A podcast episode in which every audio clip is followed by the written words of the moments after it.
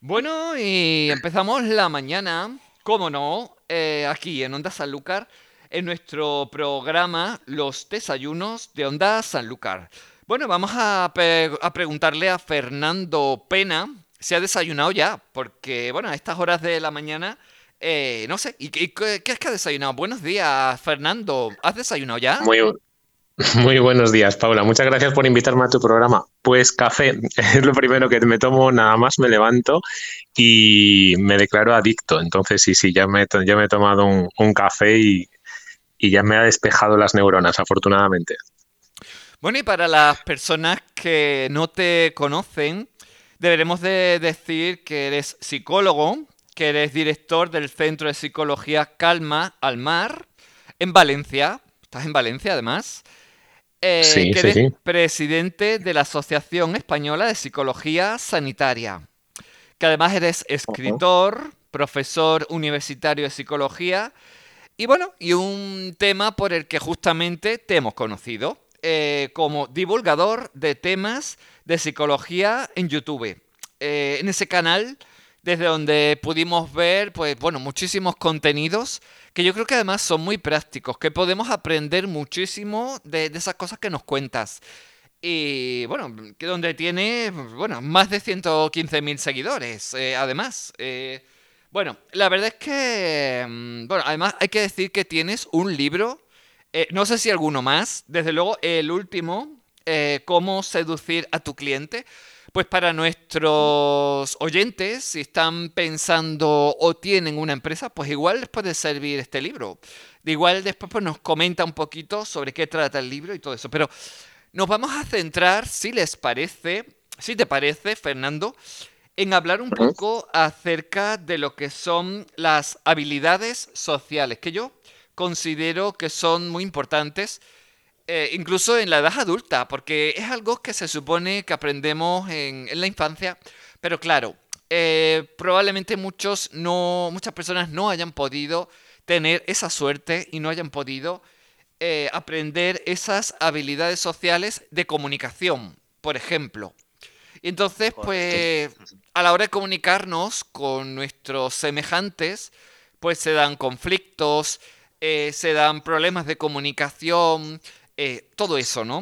Bueno, si te parece, vamos a hablar de eso. Oye, la, ¿hasta qué punto es importante que los adultos, tal y como yo pienso, eh, sea importante eh, que sepan de habilidades sociales para la comunicación.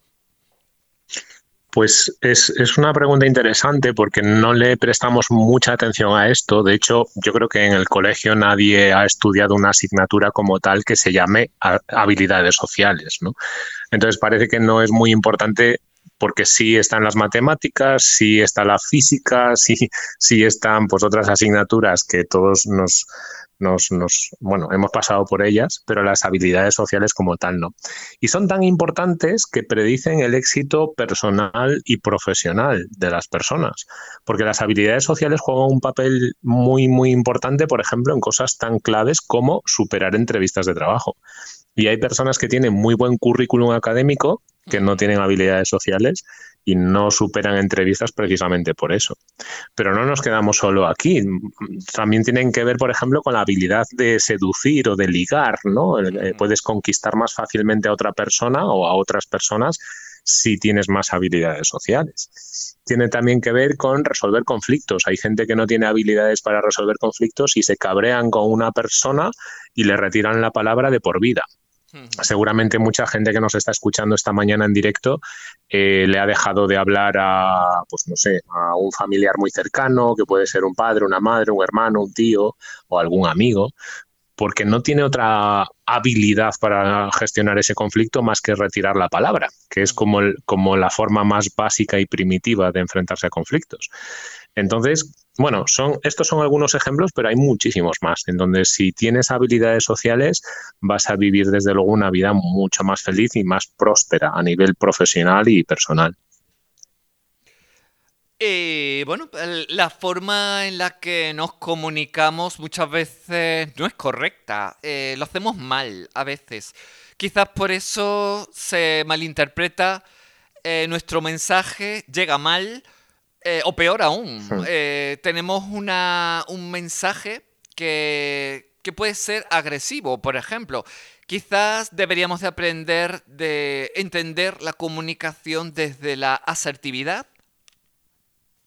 Hmm, sí, son, son diferentes conceptos. Por ejemplo, nos comunicamos mal. Mira, te voy a poner el concepto, el, la situación que me pasó eh, hace un ratito, que vino un, un repartidor a entregar un paquete a casa y se confundió del paquete que me estaba entregando en casa y me estaba explicando su confusión pero sin mirarme a los ojos. ¿no? Eh, yo creo que tuvimos una conversación de unos cuatro o cinco minutos y no me miró para nada a los ojos. ¿no? Esto seguramente la gente que nos escucha les resulte familiar, ya sea por ellos mismos o por alguien de su entorno que no mira a los ojos. Esta es una de las habilidades sociales más básicas en la comunicación no verbal y lo que dices con tus gestos, con tu mirada, con tu sonrisa, con el asentimiento, porque cuando alguien no mira a los ojos te está lanzando información también. En el caso de este chico, del repartidor que vino hace un ratito, trasladaba timidez, por ejemplo. Pero si alguien no te mira a los ojos, te puede generar desconfianza porque parece que te está mintiendo. Imagínate, no a lo mejor que vas a comprar un producto a una tienda y no te miran a los ojos, ¿no? Que sería una carencia de una habilidad social importante. Pues te están dando a entender que ahí te están ocultando algo, quizás, es la información que transmiten, ¿no? Y luego el tema que decíamos del asentimiento, si nos centramos un poco más en profundidad en el lenguaje del cuerpo, hay gente que no asiente con la cabeza cuando escucha y es una habilidad que todos deberíamos de potenciar. de hecho, hay investigaciones que, que desde la práctica demuestran que los profesores cuando hablan y te lo digo también desde mi práctica, porque yo doy clase, los profesores cuando hablamos a los alumnos solemos dirigir nuestra mirada preferentemente a quién o a quiénes. Pues no tanto a los de las primeras filas, que es una respuesta que me dan de vez en cuando, no tanto los de las primeras filas, sino a, tampoco a los más pelotas, que también es una respuesta que me dan de vez en cuando, sino que solemos dirigir nuestra mirada a quien nos mira a los ojos y nos asiente con la cabeza. Claro, si esos alumnos cobran más importancia porque de una manera inconsciente estás dirigiendo tu mirada y tu explicación hacia quien te está demostrando con su cuerpo que te está escuchando, al final esa gente siempre va a destacar sobre, la, sobre otra. Y al final pues la gente acaba obteniendo a veces mejores calificaciones porque recibe más atención de los profesores.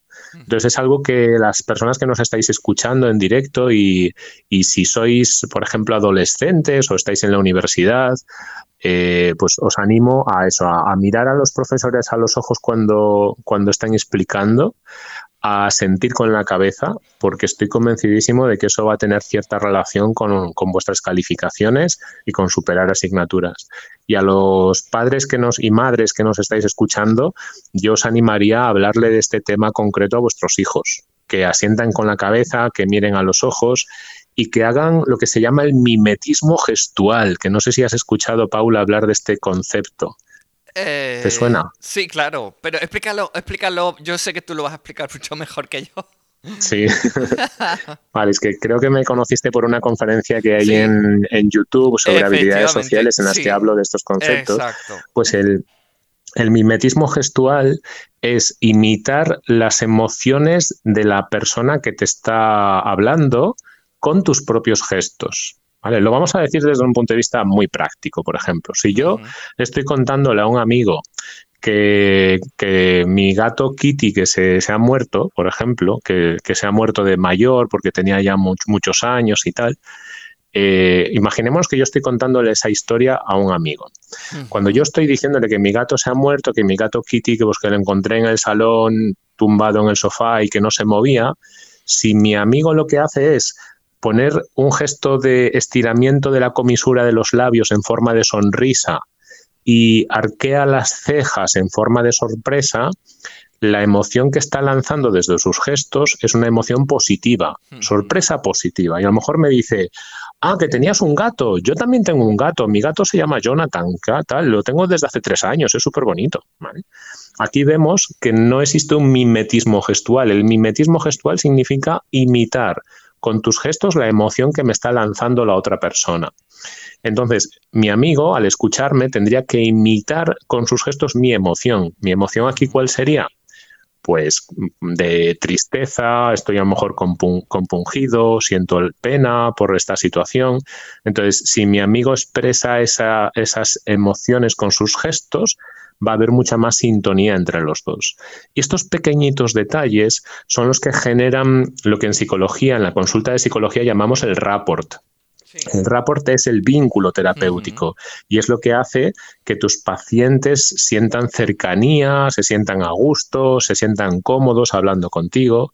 Por eso muchas veces, muchas veces la gente dice, yo no voy al psicólogo porque yo tengo amigos a los que les cuento mis cosas. Y yo siempre pienso, es que un amigo no te va a escuchar como un profesional, ni tampoco te va a asesorar como un profesional, porque los amigos no saben todos estos cientos de pequeñitas cosas que al final influyen en que te encuentres a gusto hablando con una persona. Por ejemplo, una de las habilidades o de la falta de habilidades más, más eh, frecuentes, y con esto que voy a decir ahora le voy a fastidiar la vida a muchos de nuestros oyentes, y yo ah, lo siento mucho, pero esto va a marcar un antes y un pues, después. Está bien, me gusta desafiar a mis oyentes. sí, sí, está bien, está bien. Para pues empezar la mañana, además, muy bien. exacto. Yo lo siento mucho por toda la gente, pero lo que os voy a decir os va a marcar un antes y un después para mal, ¿vale? Para mal, porque a partir de hoy os vais a dar cuenta de esto que digo, lo vais a recordar y os va a servir si lo utilizáis para bien, pero os va a fastidiar mucho porque veréis que la gente es muy torpe a nivel de habilidades, ¿vale? Y lo que quiero decir con, con esto es que la gente tendemos a meternos en las conversaciones empezando por la palabra yo o por la palabra a mí. Y esto es muy torpe a nivel profesional, a, nivel interpersonal. A lo mejor yo te estoy diciendo, eh, Paula, pues en verano me gustaría irme a Canarias de vacaciones, porque me apetece muchísimo irme a Canarias. Es muy, muy probable que lo primero que me digas es, pues yo este, este año creo que no me voy a tomar vacaciones porque me apetece quedarme un poquito más por aquí. Entonces, ¿Qué, alternativa se te ocurre, Paula? Si yo te digo, este verano me quiero ir de vacaciones a Canarias, ¿qué alternativa se te ocurre para meter, para que sea lo primero que tú dices en la conversación? Hombre, pues la, verdad es que, hombre, lógicamente, claro, si digo yo, empiezo con un yo, evidentemente me estoy distanciando de ti, con lo cual la comunicación me parece que no va a ser muy, muy, muy acertada, ¿no? Sin embargo, yo creo que si empezara, por ejemplo, pues no sé, digo, oye, pues, mm, ¿y conoces, por ejemplo, no sé, explicarle, por ejemplo, de otro lugar, de, no sé. Vale, exacto. Pues conoces otro lugar. Muy bien, puede, ser. Hay otro lugar tal cual. Hmm. Ok, podría ser eso. Intercambiar, intercambiar, por ejemplo. ¿Algún lugar especial en Canarias, por ejemplo? Hmm. Y, entonces el tema sigue siendo el mío, no, no hemos cambiado a para el yo o para mí. A mí me va a sentar mejor, me voy a sentir mejor con la conversación, va a haber conexión entre tú y yo, va a haber conexión interpersonal, voy a, voy a encontrar sintonía. Entonces vemos que si en lugar de cambiar para el yo o a mí, el tema de conversación sigue con mi, con mi viaje, yo me encuentro más a gusto. Y genero más vínculo, más amistad. Si aquí estuviéramos hablando, por ejemplo, de eh, una entrevista de trabajo, podría ganar puntos. Si estamos hablando de seducción, podría ganar puntos. Si estamos hablando de resolver conflictos, podría ganar puntos. Y al final todo se debe a estas micro pequeñitas cosas que son el lenguaje de las personas, la comunicación de las personas. Sí. Y, la asertividad, además, ser asertivos empieza desde, desde la conducta, ¿no? Tener una conducta asertiva y comunicarnos, por supuesto, de forma asertiva, que eso también es clave para tener una buena comunicación con, nuestro, con las personas que, que nos relacionamos de forma habitual, ¿no? Sí, exacto, exacto, sí. La asertividad es una habilidad clave en, la, comunicación ante situaciones de conflictos y es una, una habilidad clave para también aumentar la autoestima y el amor que tenemos con nosotros. Eh, como digo, es para, sobre todo, para enfrentarnos a conflictos. Piensa, por ejemplo, Paula, que alguna compañera tuya de la radio eh, come, come un bocadillo junto a los micrófonos que, hay encima de la mesa y siempre deja migas delante, ¿no? Entonces, cuando tú ocupas ese puesto junto a los micrófonos, te das cuenta que esa compañera, al comer el bocadillo ahí, ha dejado todo migas, ¿vale? Entonces, ante esta situación de conflicto, hay personas que pueden llevar a cabo uno de tres estilos diferentes de comportamiento. a, ese, a, esos tres estilos se les llama el estilo pasivo, el estilo agresivo y el estilo asertivo. Entonces, la mayor parte de las personas o son uno, o son otro, o son otro. Y en función de cuál de los tres estilos llevan a cabo, pues generan unas emociones y puede que pues, resuelvan mejor la situación o peor. Por ejemplo, el pasivo, el estilo pasivo, es la gente que no dice las cosas que le molestan de los demás. Es la gente que ve las migas junto a los micrófonos y refunfuña y hace, jo, ya está aquí otra vez, que ya me he dejado todo hecho un asco, que desconsiderada, ¿vale? Entonces, lo que hace la gente que lleva a cabo estilos pasivos es no dice lo que piensa, no dice lo que le molestan de los demás y en algunas ocasiones pues le dan contestaciones frías o secas. A lo mejor tu compañera te dice, oye Paula, ¿bajas a desayunar conmigo a tomar un, café? Y a lo mejor tú le das una mala contestación porque llevas a cabo un estilo pasivo. Sí. Digo, no, no, ahora no puedo, que tengo que trabajar. directamente exacto. es agresividad. No. Es, exacto, no, tengo que trabajar y no, no, no, no existe posibilidad de, de respuesta, ¿no? Exacto, sí, sí. Entonces, ese sería el, pasivo. El pasivo es la gente que no dice lo que piensa y se come la rabia, ¿vale? Por eso muchas veces a la gente le acaba saliendo úlceras de estómago, porque se están comiendo la rabia por no decir lo que piensan. Y es un estilo muy, muy frecuente. Pero es todavía más frecuente, más de la mitad de la población, o sea, más de la mitad de los oyentes que nos escuchan ahora, llevan a cabo el segundo de los estilos, es ese estilo agresivo. El estilo agresivo tiene en cuenta solo lo que uno piensa frente a los conflictos sin importarle la otra parte. ¿eh? Entonces, en este caso sería pues decirle a tu compañera de la radio, decirle, oye, que eres un, eres una sucia porque no mira cómo dejas esto de migas, es que eres una irresponsable, ¿vale? No tenemos en cuenta entonces el punto de vista de la otra parte, la consideración de la otra parte, solo decimos nuestra propia parte. Y eso genera también emociones que rompen la relación con la otra parte. Claro. Y la tercera, que es la que tú comentabas ahora, que sería la asertiva, eh, sería una situación en la que tenemos en cuenta nuestro punto de vista, pero respetamos el punto de vista de la otra parte. De hecho, cuando yo hablo de esto, de este estilo en, en las clases que doy en la universidad, yo siempre lo describo como que la asertividad es la gente que piensa, lo que yo pienso es igual de importante como lo que tú piensas. Y lo que tú piensas merece tanto respeto por mi parte como lo que, lo que yo pienso. Es decir, que es una persona que defiende su punto de vista, pero respetando la otra parte. Y esto de manera práctica se hace con la técnica sándwich de asertividad, que si alguien la quiere apuntar para aplicarla, le va a salir mejor ser asertivos. La técnica sándwich consiste en empezar a decir las cosas, a decir el punto de vista de la otra parte. Con la frase, entiendo que tú, ta, ta, ta, ta, ta, ta. ¿Vale? Es decir, lo, que le sale a la gente por naturaleza es decir el propio punto de vista. Pero mal, mal, mal, mal, mal. Eso no, eso no, eso no, porque ahí la fastidiamos. Hay que empezar no diciendo el propio punto de vista, sino diciendo el punto de vista de la otra parte. ¿vale? Entiendo que tú, pues por ejemplo, entiendo que tú solo tienes 10 minutos para comer porque luego tienes que salir de aquí a recoger a tus niños y por eso comes junto a los micrófonos. ¿vale? Entonces ahí estamos diciendo el punto de vista de la otra parte.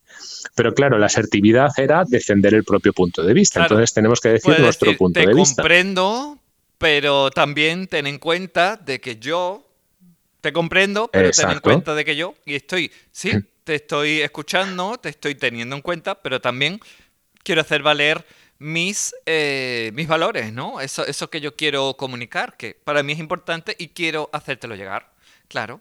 Exacto, sí. Entonces en esa segunda parte empezamos por pero yo o pero a mí, esa sería la forma de comenzar esa segunda parte. Pero yo, por ejemplo, pero yo me encuentro un poco incómoda cuando dejo mi carpeta y mi libreta y mis notas sobre, sobre las migas en la mesa. Esa sería la parte 2. Y en la técnica sándwich, de manera práctica, termina con, una, con un paso 3, que es buscar un arreglo beneficioso para ambas partes. Entonces, el arreglo beneficioso tendría que empezar por la frase ¿qué te parece si? Pues, y ahí buscamos un arreglo beneficioso.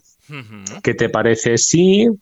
Eh, pues mm, nos acercamos la papelera que hay en el pasillo para dejarla aquí al lado de la mesa y cuando terminas, pues tiramos las migas o tiras las migas en la papelera. ¿vale?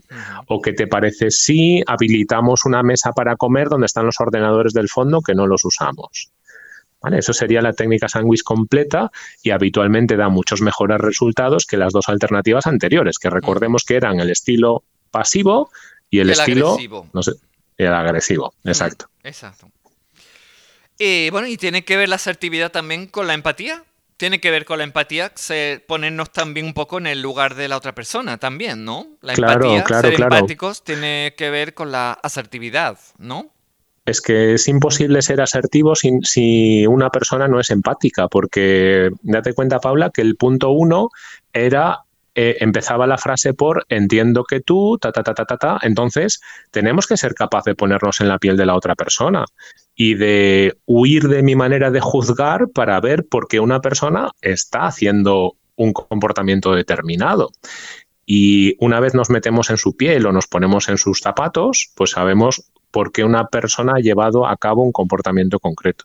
Entonces es fundamental. Las personas que no son empáticas, que no son capaces de ponerse en la piel de otras personas, pues no, no, no saben habitualmente resolver conflictos de manera exitosa.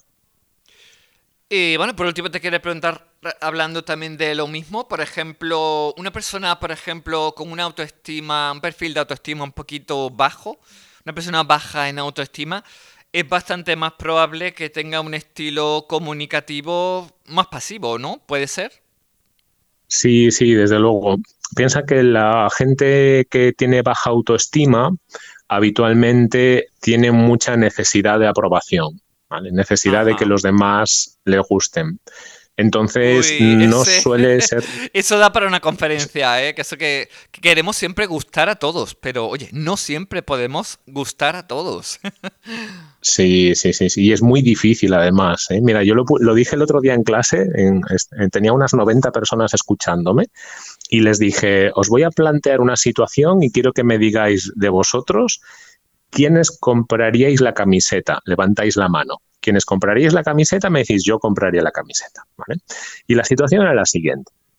Vas con un amigo de compras porque quieres comprarte una camiseta y vas a una tienda pues de estas marcas internacionales que hay en las ciudades que bueno, que venden ropa, y te acercas a unos percheros y ves que hay unas camisetas súper chulas que te encantan.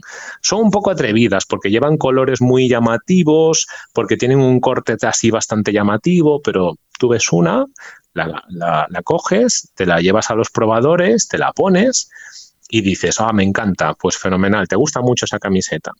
Miras el precio y ves que tiene un precio razonable, pues que era más o menos lo que pensabas comprarte. Y en ese momento dices, oye, me gusta y tal, tiene un buen precio, pues me la voy a comprar. Tomas la decisión de comprártela. Pero en ese momento viene tu amigo, que es un muy buen amigo, abre la cortina del, probador donde estás probándote esa camiseta y te dice, ¿qué tal? ¿Cómo, cómo la ves? y te pone así cara como de como quien está masticando un limón, ¿sabes? Una cara qué mal te sienta, qué mal te sienta, a ver, date la vuelta, uy, mira, se te pega ahí a la cintura y te marca los michelines, parece como que tengas 6 kilos más, y se te marca por arriba la chepa, que, va, que tú, yo sé que tú andas así un poco encorvado, y se te marca ahí la chepa que parece que tengas más chepa todavía. De rematar le pregunté a mis, a mis alumnos, ¿cuántos de vosotros, después de escuchar esto, vais y os compráis la camiseta? Pues no todo el mundo levantó la mano, lo cual nos tiene que hacer pensar, nuestro amigo que viene con nosotros de compras no es un personal shopper profesional, no es una persona súper buena eligiendo prendas, no tiene un máster en, bueno, no sé cómo se llaman esas cosas de, que tienen que ver con la ropa, pero no tiene una capacitación que le habilite. Exacto, exacto.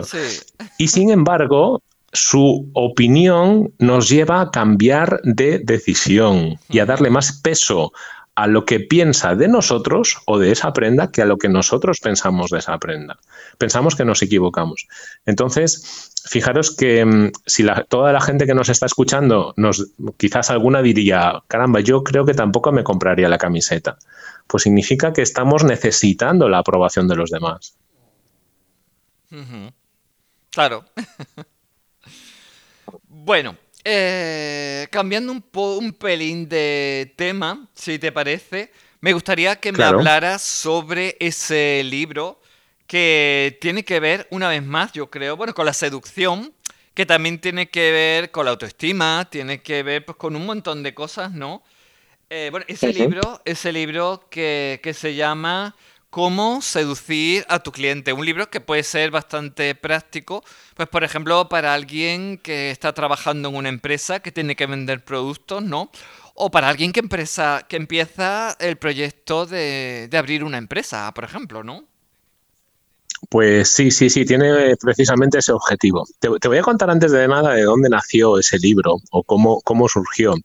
Porque mm, yo a lo mejor algunas de las personas que nos están escuchando ya han advertido que yo valenciano, valenciano no soy, que tengo un cierto acento gallego ah, y es que yo soy, ah. soy de origen gallego.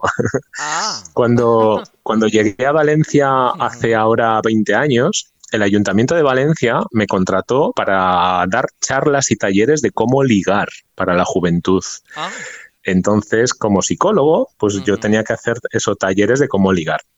Y estuve, estuve un tiempo dando estos talleres y fue un éxito total. Me, me, llamaron de un montón de medios de prensa nacionales, salí en la tele, en la radio, en periódicos nacionales. Yo llamando a mis padres en Galicia, poned la radio que voy a salir en la cadena cero, poned la radio que voy a salir en tal, o leer la razón que voy, que me hacen una entrevista. Bueno, fue increíble la publicidad porque, no sé, le daba cierto morbo a la gente pues que hubiera estos talleres de cómo ligar. Y luego me quise orientar un poco más hacia el mundo de la empresa y me di cuenta cuando empezaba a dar cursos de técnicas de venta, yo digo, caramba, si los contenidos son los mismos que en el taller del ayuntamiento.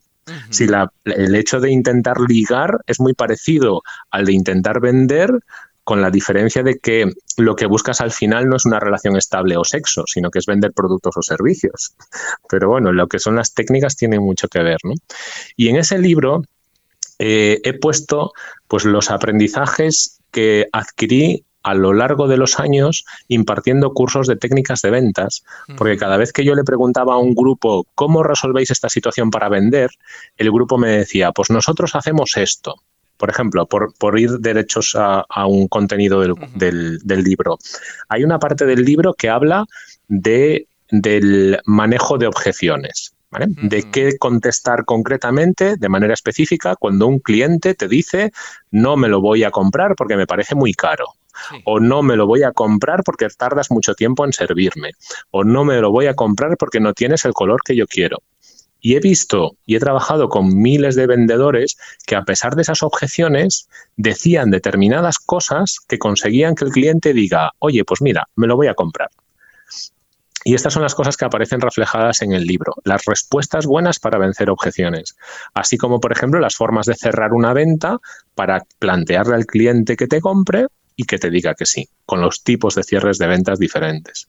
Hay un montón de contenidos que ayudarán a la gente que nos está escuchando no solo a vender más y tener más beneficios, sino también a despertar más simpatía en los clientes, porque lo, queremos, lo que queremos es, es que un cliente se haga fiel de nuestro negocio. ¿no? Yo siempre digo que a menos que vendáis submarinos, o sea, si alguien vende submarinos, con que venda uno, con la comisión que se lleva ya puede vivir unos cuantos años.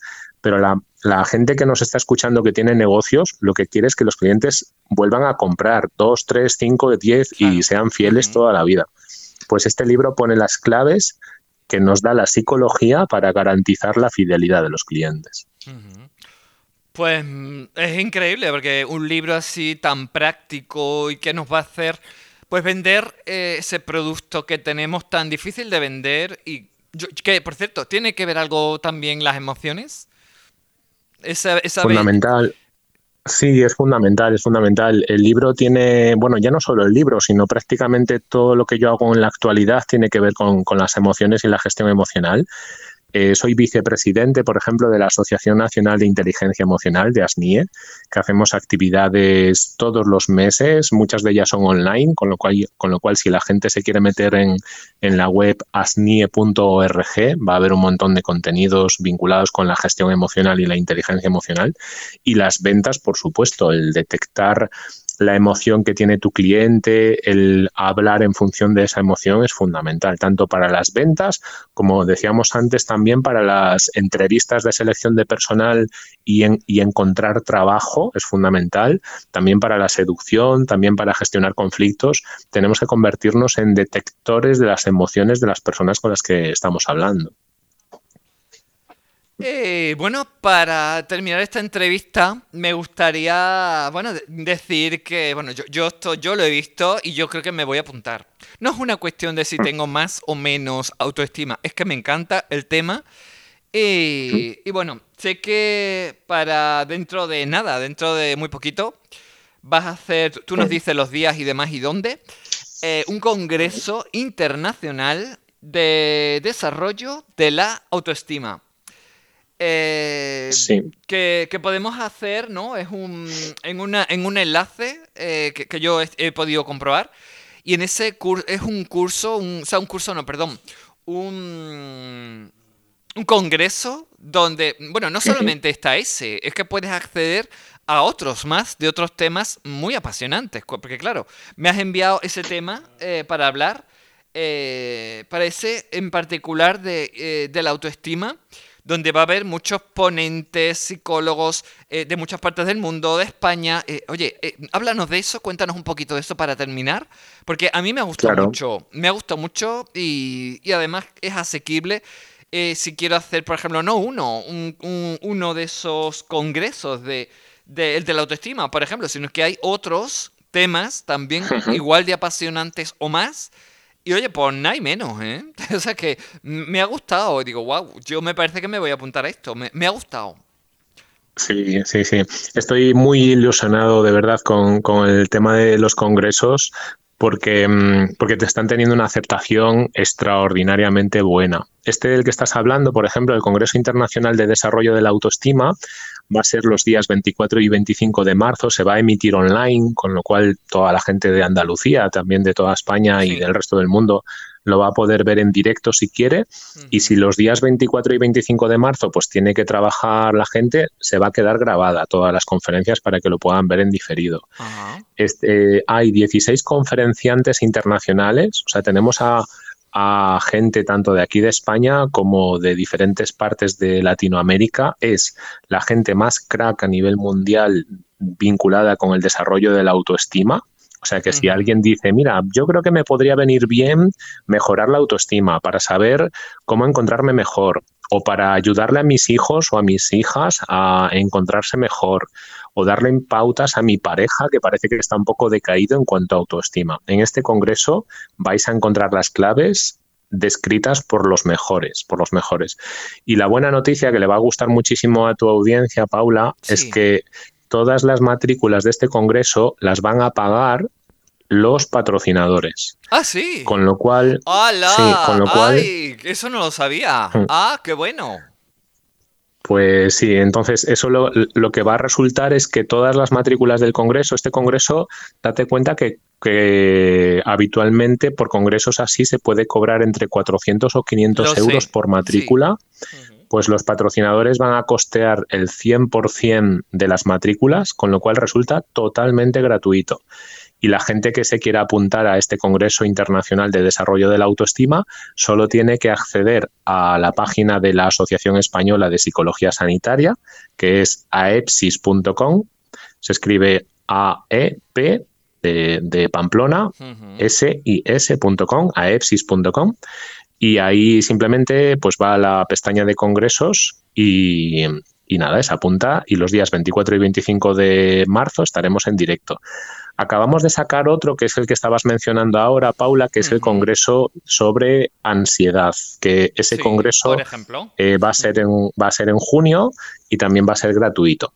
O sea que ahí en la, en la web tenéis información de esos congresos no, y de... No hace falta ser psicólogo, ni coach, ni nada de esto para poder asistir, ¿verdad?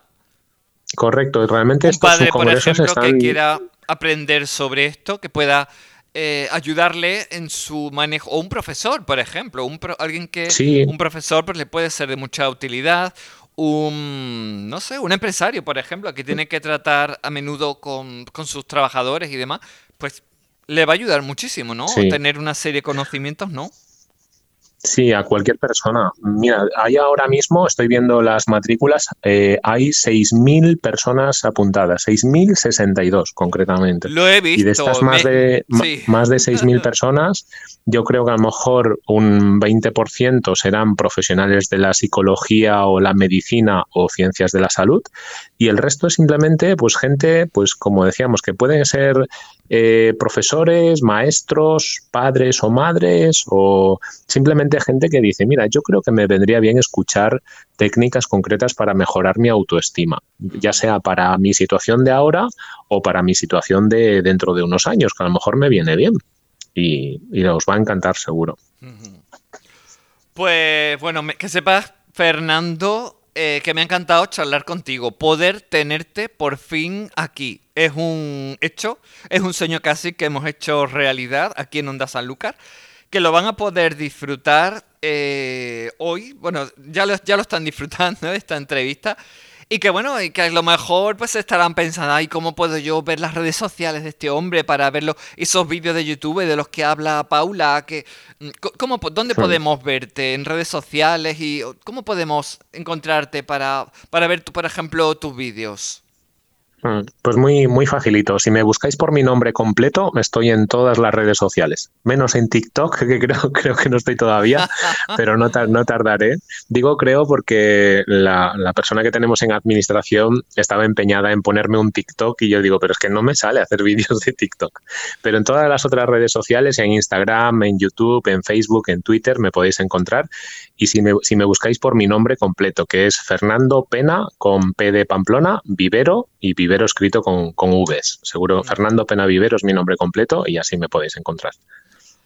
Pues encantada, Fernando, y bueno, me quedo con ganas de más. Así que bueno, igual algún día volvemos a hablar de nuevo porque mm, ha sido un placer, me ha encantado hablar contigo y además has aportado tanto a nuestro programa, eh, además en, práctico, que es como queremos que sea nuestro programa cada día, ¿no? Que ser, eh, bueno, una forma práctica eh, para la vida cotidiana. Y en este caso, pues hemos querido hablar, pues, de algo tan básico como la comunicación, que creemos que sabemos comunicarnos y no, yo creo que todavía nos queda mucho por aprender. Así que, bueno, muchas gracias por haber estado aquí y bueno, probablemente te invitemos de nuevo, no te extrañes.